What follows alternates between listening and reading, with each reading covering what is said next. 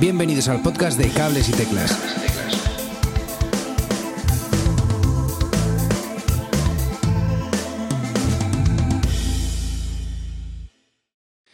Muy buenas a todos y bienvenidos a un nuevo episodio de Cables y Teclas. Ya sabes, vuestro podcast semanal sobre, sobre música. En el episodio de hoy tenemos a Raúl Ballesteros de Music Hunters. ¿Qué tal, Raúl? ¿Cómo estás?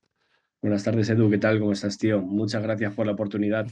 No, hombre, gracias, gracias a ti por pasarte a hablar de, música y de bandas emergentes, que, se viene una entrevista creo que bastante, bastante chula. Por si no lo conocéis, Raúl es director de Music Hunters, eh, que es una agencia de, comunicación y booking, y ahora de Music Hunters Records, que, bueno, ahora, ahora os hablaremos de ello, que, tengo muchas ganas de, hablar contigo, Raúl.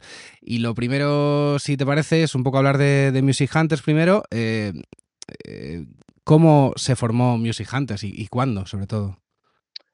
Pues Music Hunters nace como todas las grandes ideas, en la barra de un bar. en una conversación de, amigos allá por 2017. Incluso diría que en 2016 porque costó, costó arrancar. Pero, pero sí, eh, empezamos a hablar, de, porque al final todos éramos, mm, veníamos del mundo blogger y hablábamos de, ostras, pues joder, vamos a, a jornadas de promoción, vemos a las bandas, les pasa esto, les pasa lo otro, ¿por qué no montamos una, una agencia que pueda cubrir las carencias que tienen las, las, grandes? Sobre todo un poco a, nivel humano, de, decir, es que viene una banda, hace una, una, entrevista y te viene sola, ¿no? no hay nadie que, que, le haga una simple foto o te pueda presentar a la banda. Y, bajo esa premisa, pues nació un poquito Music Hunters. Eh, nació, te digo, en 2016, cosa que el nacimiento oficial fue ya en, el, en el, 17. Eh, bueno, al final, pues con trámites legales y, demás burocracia, pues pasan estas cosas. Y desde ese momento, pues llevamos dando la, la brasa a la gente, a, a, todos los niveles. Empezamos siendo una agencia de comunicación, porque obviamente, pues empezamos muy, muy, muy despacito, viendo hasta dónde éramos capaz de, capaces de llegar. Lo que pasa es que muy rápido nos vimos con, con cinco bandas y fue como, ostras, pues esto parece que, que, puede ir bastante mejor de lo que pensábamos al principio. Y a día de hoy, pues le hemos añadido todo tipo de, de patas a la, a la ecuación, desde el booking que comentabas, marketing digital, distribución digital, el sello que has comentado también antes. Eh, hemos ido poco a poco, de una manera muy natural, creciendo y, sobre todo sin intentar dejar esa premisa natural con la que nacimos eh, de lado. Eh, creemos que es nuestra forma de ser lo que nos ha un poco diferenciado del resto y, ojalá no perdamos esa esencia del trato humano que, que, hemos ido buscando siempre desde el principio, pero al final creo que es lo que nos va a seguir diferenciando del resto. Pues sí, pues sí. Y a ti, oyente, si, si, has empezado a oír este podcast y tienes un grupo, quédate, quédate porque esto, esto te, va, te va a interesar. y volviendo, volviendo con Raúl, eh, bueno, vosotros en Music Hunters conocéis muy bien el negocio, sé que sabéis bien de lo que de lo que trata todo y lo que hace falta para que los grupos estén a gusto. ¿Qué es lo que los grupos suelen esperar de vosotros? Sobre todo que les acompañemos en el camino. Eh, mucho asesoramiento, porque es verdad que, que hay bandas que llegan ya con un recorrido y habiendo tratado antes con otras agencias, con lo cual ya saben lo que es eh, esta parte, pero hay otras bandas que llegan que no han tratado nunca con una agencia de, de management o de, o de, comunicación y que llegan con bastantes dudas eh, sobre el beneficio que les puede reportar el estar con una agencia como nosotros. Pues al final eh, se trata mucho de, estar a seguimiento con ellos, de llevarles de la mano en casi todos los, los estados en los que puede pasar una banda y, como les decimos a todas, ser uno más de ellos. O sea, nos implicamos tanto en, en el proceso de la banda que cuando llega el momento del concierto somos los primeros en descargar, en, montar el, escenario, en descargar luego, en volver a, quitar todo. Eh, ese es el grado de, implicación que, nos gusta tener con ellos. Obviamente no podemos asistir a todos los conciertos de todas nuestras bandas porque es eh, imposible, pero, pero no nos dejamos nunca solas, saben perfectamente lo que tienen que hacer en cada momento y, que saben que casi un 24/7, porque Pablo, eh, otro de mis socios, eh, es prácticamente un vampiro y vive de noche, entonces siempre tienen a él como referencia nocturna y a mí como referencia diurna. Qué guay, qué guay. Eh, acompañáis a las bandas, decías, a, los conciertos. Supongo que, que, os habrán pasado muchas cosas. Yo, ¿Alguna anécdota así graciosa que se pueda contar? Uf, anécdota graciosa. Pues yo creo que sobre todo yo me quedo a nivel personal eh, con, con, mi primera Sol. Para mí la, la, Sala Sol siempre ha sido una sala mítica hmm. y, y, la primera vez que organizamos un concierto fue como, ostras, que, que estoy en el otro lado que ya no soy el fan que está haciendo fotos en la primera fila, sino soy el que puede bajar al camerino cuando, cuando quiera y mm. puede estar aquí en, este recinto prácticamente sagrado. Mm, luego ha habido muchísimas de, irnos a un festival en Valladolid y, perdernos, eh, llegar luego a la actuación, ¿eh? eso sí, eso sí, llegamos ya. Pero, pero sí, sí, ha habido, ha habido bastantes, bastantes anécdotas.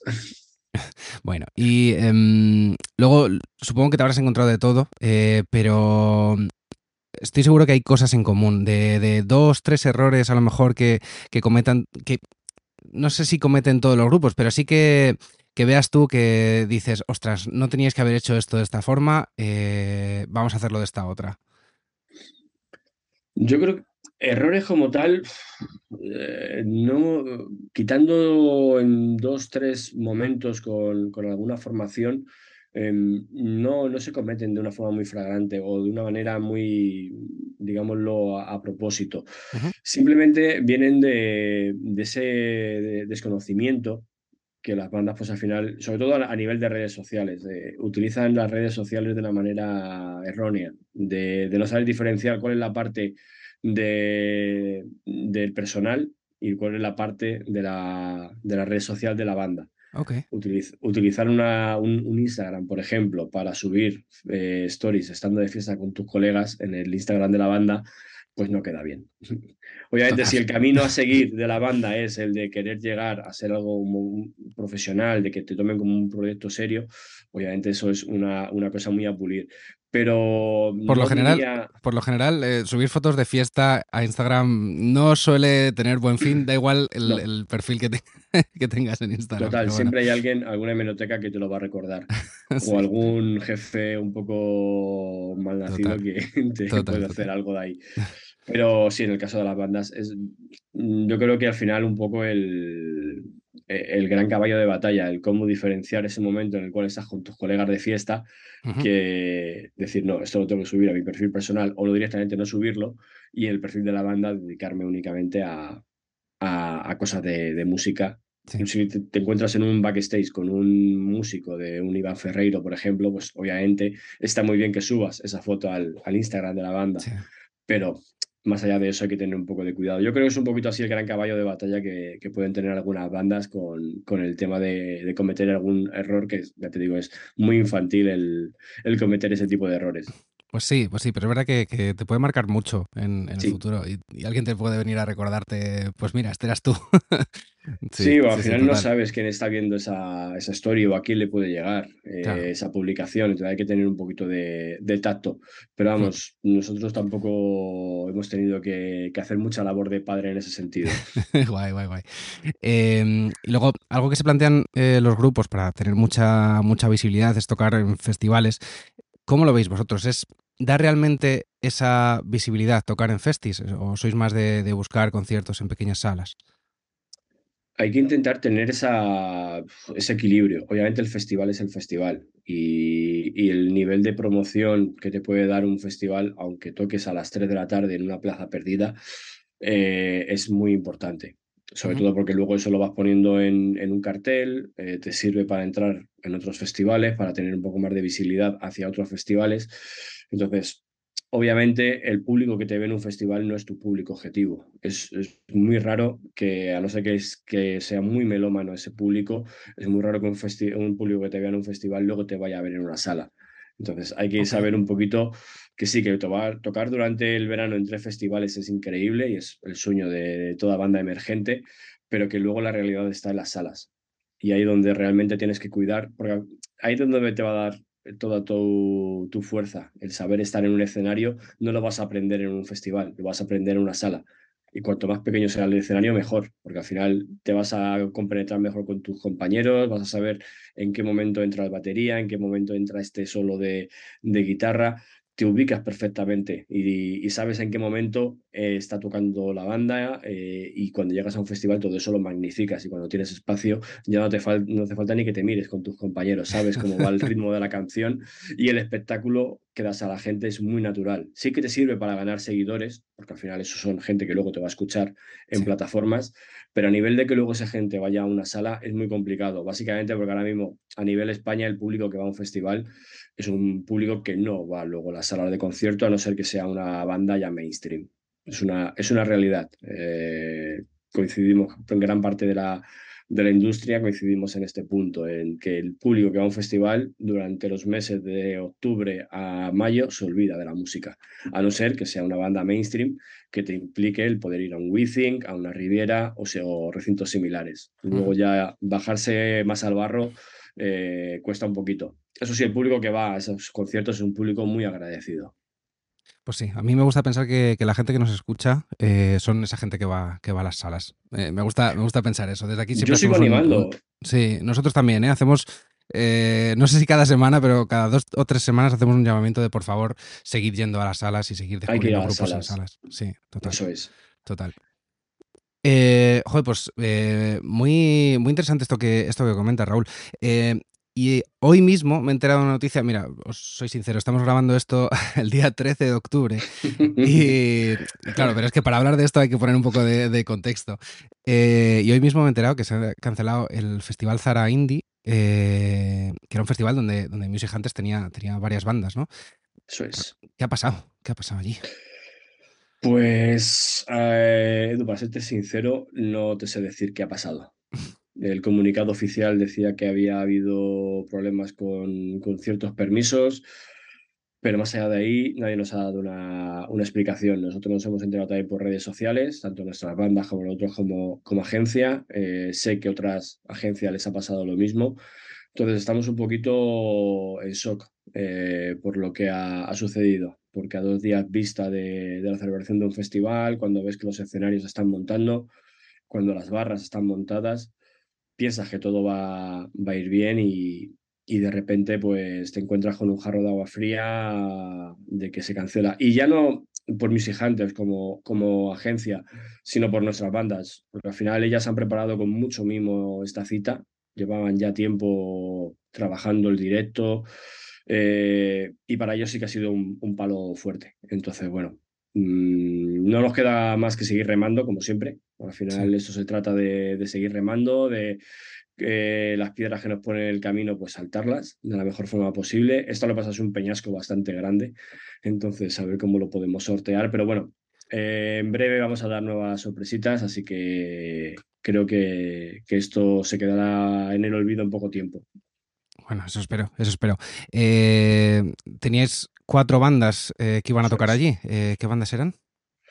Pues eran Tangerine Flavor, Peninsular, Lepanto y Gotelé, que no es 100% una banda Music Hunters, pero es una banda que sí estuvo en los inicios de Music Hunters en, nuestro roster y son familia. Entonces, de, cuando nos pidieron bandas para tocar allí, obviamente yo fueron uno de los, de los elegidos porque es una banda muy, muy querida por nosotros. A día de hoy seguimos teniendo un trato genial con ellos y estuvieron en la presentación del sello, allí dándonos cariño y amor y era, era de ley que, que pudieran estar también en, en, un festival como el Zara Indie. Entonces, eh, te digo cuatro, pero realmente eran tres más una, digamos, eh, hijastra. Creo que se la quiere igual. Una banda hermana, digamos, sí. sí, sí. Eh, Lepanto, por cierto, que pasó por aquí por Cables y Teclas. Si no has escuchado ese episodio, te dejamos aquí el, el, link para que, le, para que le des una escucha. Eh, ¿Y cómo afecta esto a las bandas? Porque claro, eh, decías tú, preparas un repertorio, te, te preparas un poco psicológicamente para, para tocar en un festi, pues una banda emergente que quizá no esté tan acostumbrada como cabezas de cartel a tocar en festivales, pues es una oportunidad de puta madre. sí, a ver, mental, mentalmente es duro para, mm. para, ellos y ahora mismo están todavía en ese proceso de, asimilar eh, la noticia. Mm, el propio Lepanto ponía ahí un, comentario en Instagram de que nos han jodido el fin de semana. Total. Mm, Yo creo que ahora mismo es el, el sentir de, de todos. Pero como te digo, eh, estamos también acostumbrados y a, a seguir para adelante a ese tipo de, de golpes. Obviamente el, el golpe ha sido importante, pero de- todo lo recuperamos, todos vamos para adelante y, y yo creo que en breve esto va a quedar como, como un recuerdo y que vendrán nuevas noticias, nuevas citas eh, muy, muy bonitas, muy buenas para las bandas que harán que esto pues, se quede un poquito ahí en, en, en ese recuerdo y, y que nos, eh, nos seguiremos acordando de ello cuando Instagram nos mande un recordatorio de hace de un año estabas preparando esto. Pues sí. Yo creo que se quedará en eso. Bueno, seguro, seguro que sí. Eh, bueno, vamos a hablar de cosas un poquito más alegres, que es el vuestro sello, Music Hunter Records. Eh, La locura. ya ves, eh, ¿cómo os dio por, por saltar a formarlo? Pues esto, la verdad que fue un poco idea de Pablo, porque Pablo fue el, el último socio en llegar, bueno, el penúltimo, porque el último es, es Oscar, eh, y Pablo siempre ha tenido la, la idea de, de montar un sello, pero montar un sello a la vieja usanza, de, de no de, de voy a hacer un montón de discos y voy a hacer un montón de dinero a costa de las bandas, sino al contrario, hacer todo de una manera mucho más manual, mucho más cercana y que el beneficio gire en torno a quien tiene que girar, que son a las bandas, que al final es un poco eh, los grandes protagonistas de toda esta historia. Y desde ahí lo fuimos formando. Se quedó un poco en stand-by porque esta idea la teníamos ya desde tiempos pandémicos, desde finales de 2020 ya surgió esta idea.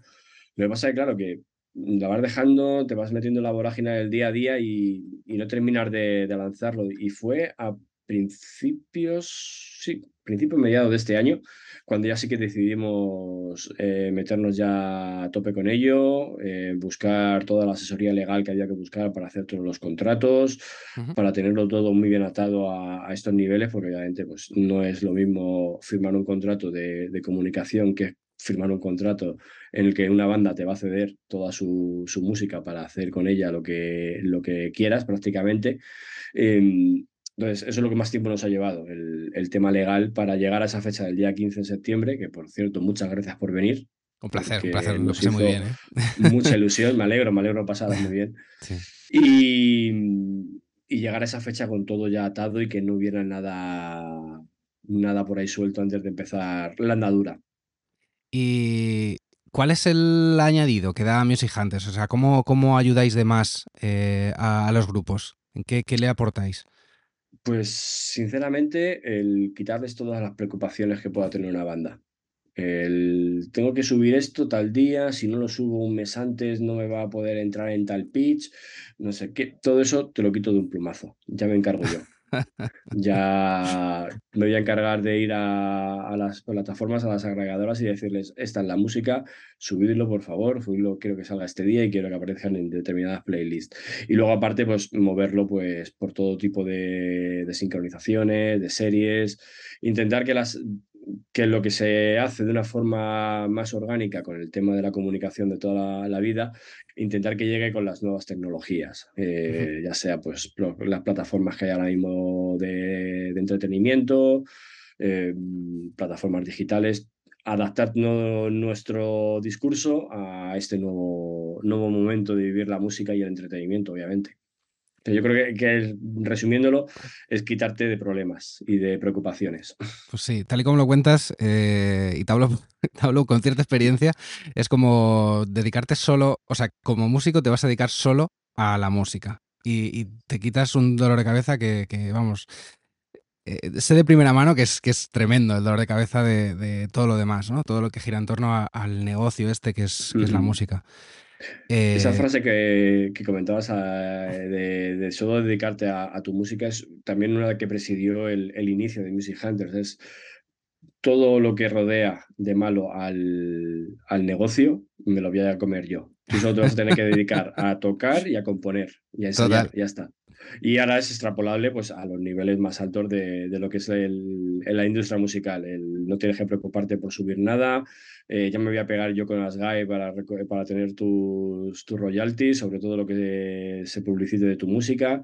Entonces, es simplemente resumiendo eso, que al final vosotros os dediquéis únicamente a, a lo que os gusta, que es componer, tocar y ensayar. Sí, y el resto, sí, sí. pues ya ponemos nosotros la cara. Total, total. ¿Qué suelen pediros las bandas y qué, y qué problemas suelen querer que les solucionéis? Precisamente esto, me imagino, ¿no? Sí, sobre todo el tema de, de las playlists. Ese es el gran caballo de batalla, porque al final, eh, por desgracia, para entrar, y volvemos al tema festivales, para entrar en un festival tienes que tener escuchas.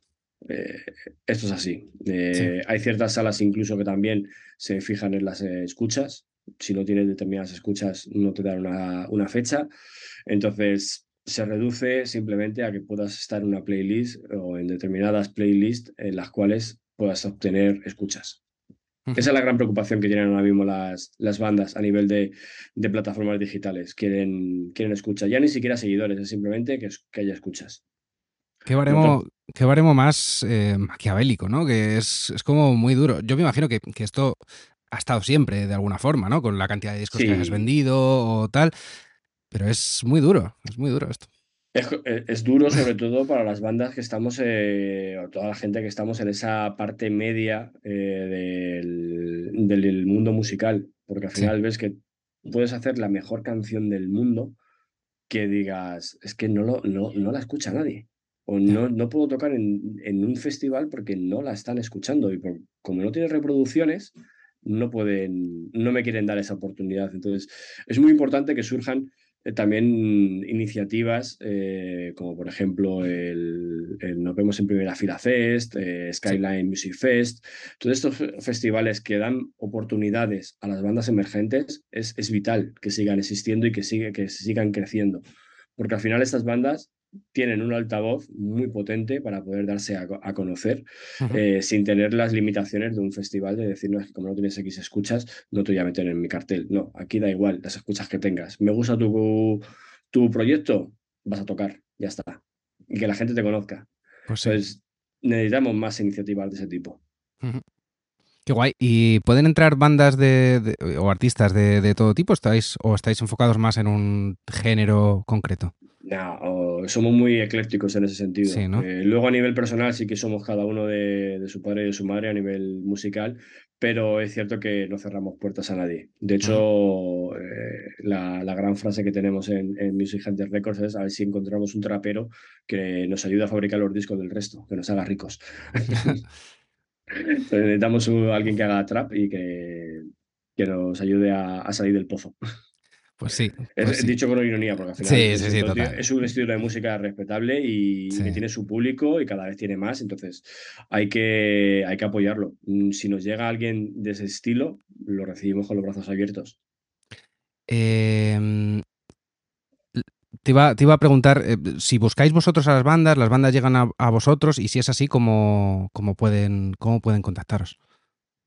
Pues eh, estamos siempre en una continua búsqueda. Lo hacemos tanto de forma, sí, nosotros siempre buscamos, porque obviamente pues consumimos mucha música, tenemos mucha gente a nuestro alrededor que tiene una banda o conoce una banda. Entonces, por nuestro lado siempre buscamos, nos escribe muchas bandas también, el- es cierto, entonces eh, hacemos bastante, bastante filtro. Lo primero es que todos los socios de Music Hunters escuchan la, pro- la propuesta y si hay mayoría, eh, nos ponemos en contacto con ellos. Da igual el estilo. O sea, es, nos gusta, también valoramos un poco eh, ese press kit que nos puedan mandar las bandas, si está bien redactado, si hay una, una visión en la cual veamos que el proyecto tiene viso de ser bastante profesional, de querer ir para adelante, porque es verdad que sí que nos hemos encontrado con la típica banda que se han unido, han dicho, ostras, pues quiero una agencia de comunicación eh, o alguien que me haga distribución, pero más por fardar luego con los colegas que porque realmente luego puedas llegar o querer llegar a algo más. Entonces, esos visos de, de profesionalidad y de querer seguir adelante con el, con el proyecto también lo valoramos. Entonces, es un compendio de varios factores los que tenemos para, para luego tener una reunión con, con una banda. Ok, porque por ahí iba mi siguiente pregunta y creo que es la pregunta del millón. De decir, eh, oye Raúl, tengo un proyecto y hago, voy a hacer lo que tú me digas, todo lo que tú me digas. ¿Cuánto tiempo y cuánta pasta me va a costar llegar a, a tocar, qué sé yo, en, en un festival así de, de primera línea? Pues nosotros, la verdad que, que no, no lo prometemos nunca. O sea, eso de primera nunca te lo voy a prometer. Ni eso, ni entrar en los, en los grandes medios de comunicación así de primeras, porque obviamente hay que hacer un trabajo de base, hay que trabajar eh, una estrategia, hay que ir viendo un poquito qué lanzamientos hay, cuándo lo vamos a programar, eh, en qué medios queremos salir, hay que ir de menos a más, obviamente. Eh, importa la cantidad, pero también importa la calidad de, los medios a, los que vamos a apuntar. Y eh, con el primer lanzamiento, obviamente, si se consigue entrar en las grandes radios de lujo, pero obviamente esto va a llegar un poquito más adelante. Eso es un trabajo, siempre decimos que es un trabajo de, fondo. Hacemos mucho una carrera de fondo, no es un, no es un 100 metros, no somos Usain Bolt, somos más de, carrera larga y, al final es un poco lo que trabajamos. Eh, trabajar en estrategias, eh, ver hacia dónde puede cuadrar mejor la música de la banda y en función de eso vamos, vamos creciendo. El tema, yo siempre digo lo mismo, eh, si la gente tiene curiosidad por, por, recibir más información, nos pueden escribir fácilmente a, a info.musichunters.es y ahí le vamos a atender con todo el cariño y el amor del mundo, porque al final todos los proyectos se merecen ser escuchados y bueno, pues veremos un poco si luego podemos llegar a, un acuerdo, porque luego tenemos un montón de planes. esto se adapta a cada cliente, lo que cada cliente quiere y necesita, pues se puede valorar. Es cierto que antes al principio era mucho más cerrado porque solo hacíamos comunicación, con lo cual había una cuota mensual y, con eso es lo que funcionamos, pero obviamente con tantas formas de negocio que tenemos ahora, nos plegamos un poquito más a lo que necesita cada, cada banda. Hay gente que, quiere solo distribución digital, hay gente que quiere eh, comunicación y distribución. Entonces, es un poco ver eh, cada caso en concreto y en función de eso elaboramos un presupuesto. Qué guay, qué guay. Pues eh, ya sabes, si nos estás escuchando y tienes una banda y estás así dudando, escribe a info.musehunters.es que Raúl y su equipo son súper majos y te van a atender y te van a saber guiar un poquillo y, por, desde luego entender cuál es, cuál es tu, inquietud y cuáles son tus, tus necesidades. Eh, Raúl, vamos a ir acabando y, una pregunta que... ¿En serio? Sí, sí, sí, lo siento. madre mía. Se, ha pasado, muy rápido, se ha pasado Muy ¿eh? rápido, sí. Sí, sí, sí, total. Eh, no te voy a pedir que hagas una recomendación de bandas emergentes porque me, vas a enseñar todas tus bandas y ya lo sabemos, están ahí en, Music, Hunters. Eh, pero sí que, por lo menos, que me digas cuál ha sido tu disco más escuchado de este año. ¿Cuál, creías, cuál creerías que es? Uf, pues, madre mía, es complicado porque me he debatido mucho entre, entre el último de Rufus, que lo he trillado bastante y, y me he vuelto a uno de mis grandes referentes a nivel musical, que es el, el Let de, de los Beatles. He vuelto otra vez, coincidiendo con la salida del, del documental, pues volví otra vez a, a, darle una, una, escucha y aparte que en ese disco pues aparecen dos canciones que a mi hija le gustan mucho y le relajan mucho por las noches, con lo cual pues yo tengo la escucha perfecta para ponérmelo. Matamos dos pájaros de, de un tiro, tú, tú gozándolo y tu hija descansando. y mi mujer encantada porque así no le doy la turra a ella. Total, total. Qué guay. Oye Raúl, pues eh, me ha molado mucho, mucho hablar contigo. Sé que, que a nuestros oyentes les habrá flipado esta, esta entrevista y y nada, espero que sigas pudiendo ayudar a muchas bandas a seguir creciendo. Ojalá, ojalá, ojalá que podamos seguir ayudando a todo el mundo y que ellos también nos ayuden a nosotros, porque esto es un crecimiento mutuo. Si la banda crece, nosotros crecemos, y si crece Music Hunter, crece la banda con nosotros. Así que no, no existe un, yo único, sino que somos un, equipo y, en esa seguimos trabajando. Si tenemos que crecer todos de una manera o de otra, así que eh, ojalá, ojalá que podamos seguir ayudando a la gente. Pues sí, sí, seguro que sí. Eh, muchas gracias de verdad por, por venir a... a ti, de verdad. Ha sido un placer enorme. Eh, nada, os dejamos los links a las redes de Music Hunters en, las notas del episodio y insisto, escribid a info.musichunters.es porque de verdad que son gente muy maja y os van a saber, a saber ayudar. Y nada más, eh, oyente, si has escuchado hasta aquí, muchas gracias por eh, haber escuchado este episodio. recuerda, si te ha gustado, suscribirte y, mencionarte también que tenemos un nuevo podcast en el que hablamos únicamente de tecnología. Si te gusta la tecnología, ahí estamos en, el cajón de cables. Te dejamos también los links en las notas del episodio. Gracias de nuevo, Raúl. Eh, seguimos en, seguimos en contacto y nada, el resto nos oímos la próxima semana. Hasta otra. Adiós. Hasta aquí el programa de hoy. Si te has quedado con ganas de más, suscríbete en las plataformas de podcast habituales. Y puedes seguirme en Twitter en arroba cables y teclas.